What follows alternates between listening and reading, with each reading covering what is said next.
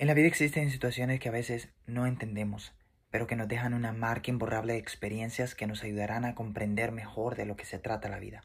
Así que acompañados de una taza de café, disfrutemos de este viaje que es la vida. Soy Gerson y bienvenidos a mi podcast.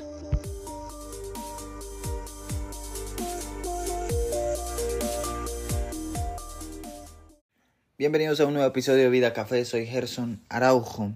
Ah, hace unos años leía un informe de un pastor llamado Andrew Stocklane que tomó la radical decisión de suicidarse a los 30 años de edad, un pastor bastante joven y dejando así una familia rota y a una iglesia desorientada y lamentando su muerte de la muerte de su pastor. Y escuchando ese informe, ahora más que nada lo leí hace unos minutos, el artículo de, ese informe de una fuente cristiana y habiendo muchos comentarios al respecto, yo no, yo no estoy ningún, de ningún lado, porque no, primero no puedo opinar nada porque no estuve en sus zapatos, no, no, no sé en qué condiciones tomó esa decisión. Segundo, ah, tampoco estoy de acuerdo con la decisión que ha tomado, pero no conozco las razones, entonces no puedo ponerme ni en ningún punto, no puedo ponerme en ningún lado. Él toma esa decisión radical y lamentable y la gente comienza a opinar y hay una opinión que me llamó mucho la atención y por eso decidí hacer esta, este episodio, ¿no? Y el, la opinión o el comentario decía, si esa persona tomó esa decisión es porque realmente no estaba Dios con él o, o él no estaba con Dios, ya sea viceversa. Pero lo que daba a entender es que nunca Dios estuvo respaldando su ministerio y eso me ponía mucho a que pensar, porque como decía, las causas a veces son tan dolorosas para la persona y no entendemos las causas hasta no estar en, esos zapatos, pero, pero aún así que él haya, el hecho que él haya tomado esa decisión no quiere decir que Dios lo haya abandonado en algún momento. La Biblia dice que el Señor Jesús dijo a sus discípulos, yo estaré con ustedes todos los días hasta el fin del mundo. Él, en toda la civilización, en toda la historia de la civilización humana, nunca abandonó a sus siervos, que nos hace pensar que ahora lo está haciendo.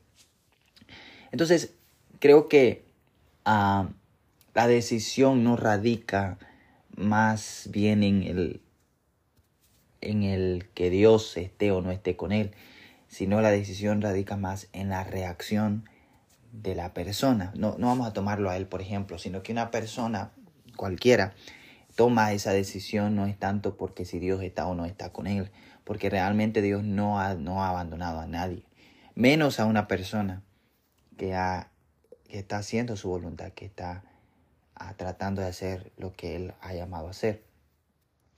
Pero a veces el dolor es tan fuerte que nos lleva a reaccionar de tal manera como tomar decisiones alocadas como esa, o eh, lamentables como esa, totalmente lamentables como esa.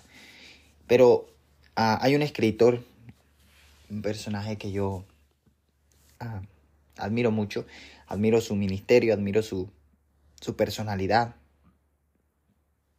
Y él escribió una frase que me llamó mucho la atención.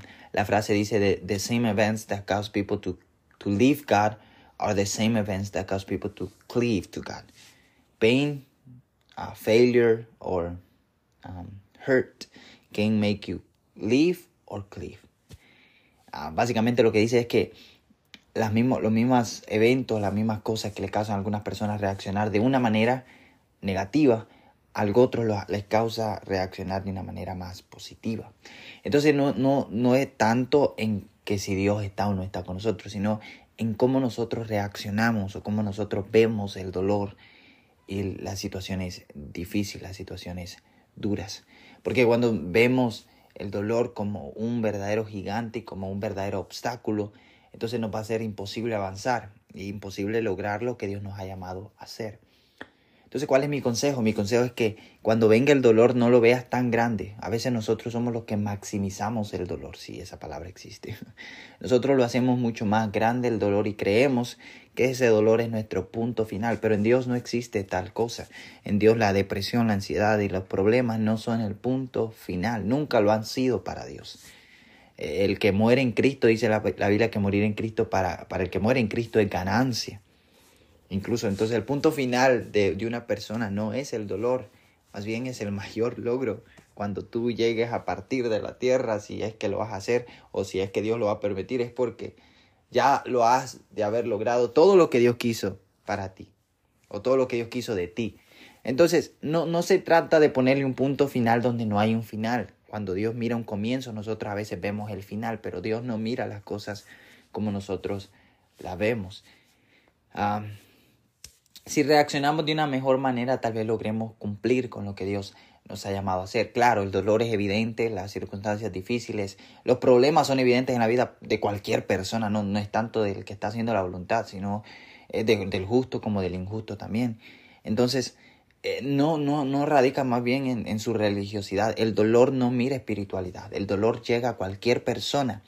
Pero hay personas que ese dolor los causa acercarse más a Dios y adherirse. Cliff eh, sería la traducción de cliff en, el español sería adherirse a lo que Dios quiere, a lo que Dios busca de nosotros. Entonces, ¿qué es lo que Dios está pidiendo de nosotros? Que nosotros no reaccionemos de la mejor manera. Dios siempre estuvo allí. Eso no es una pregunta, eso es una afirmación. Dios siempre estuvo en tu problema, Dios siempre estuvo en tu dolor, Dios siempre estuvo en tu circunstancia difícil. Dios no te ha abandonado.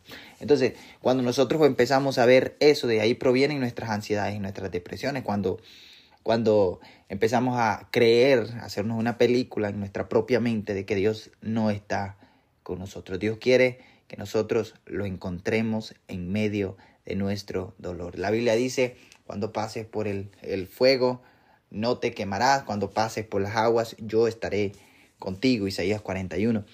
Entonces no, no es tanto en que si vas a pasar o no, sino en quién está contigo. Dios siempre va a estar contigo. Esa es la promesa de Dios. La promesa no es que nos va, nos va a librar de, del dolor o del foso de los leones. La promesa es que Él va a estar con nosotros ahí, va a cerrar la boca de quien nos quiera destruir. Hay una historia en la Biblia, bueno, hay muchas historias en la Biblia, pero hay una historia que, que, que, se apega mucho a esto. José fue un hombre bastante maltratado por sus hermanos. José, con una buena intención, le dice a sus hermanos sus sueños. Como todos tenemos sueños, la persona que no sueña no está viviendo. Hace tiempo dejó de vivir una persona que no sueña, que no tiene metas, que no que tiene planes para el futuro. Hace tiempo dejó de vivir. Pero José, eh, en esa mentalidad, eran sueños que no provenían ni de él mismo, no era algo que él se inventaba o que le salía de la manga de la camisa, eran sueños divinamente revelados. Y José venía y le decía a sus hermanos, mira, esto es lo que Dios me, mostró. No, tal vez no le decía así, pero decía, mira, esto es lo que soñé. Y era realmente lo que había soñado, que ustedes se doblaban ante mí. Y hasta el padre le dijo, José, ¿cómo es eso? Tu, tu madre y yo vamos, nos vamos a doblar ante ti. ¿Qué, qué, qué es eso? Entonces, entonces casi nadie entendía a José. No, casi nadie entendía los sueños de José. José fue maltratado, casi asesinado por sus hermanos, vendido por sus hermanos, olvidado por su padre, acusado de algo que ni siquiera hizo por la mujer de Potifar. Pero algo que José, algo que José tenía, y algo muy interesante que la Biblia dice, Génesis ah, creo que 29.2 que dice, pero Jehová estaba con José. O sea, él, él estaba en todo el dolor posible, en todas las circunstancias duras en toda la amargura del alma tal vez. Podría haber tenido todo el rencor, todas las raíces de amargura, pero Jehová estaba con José.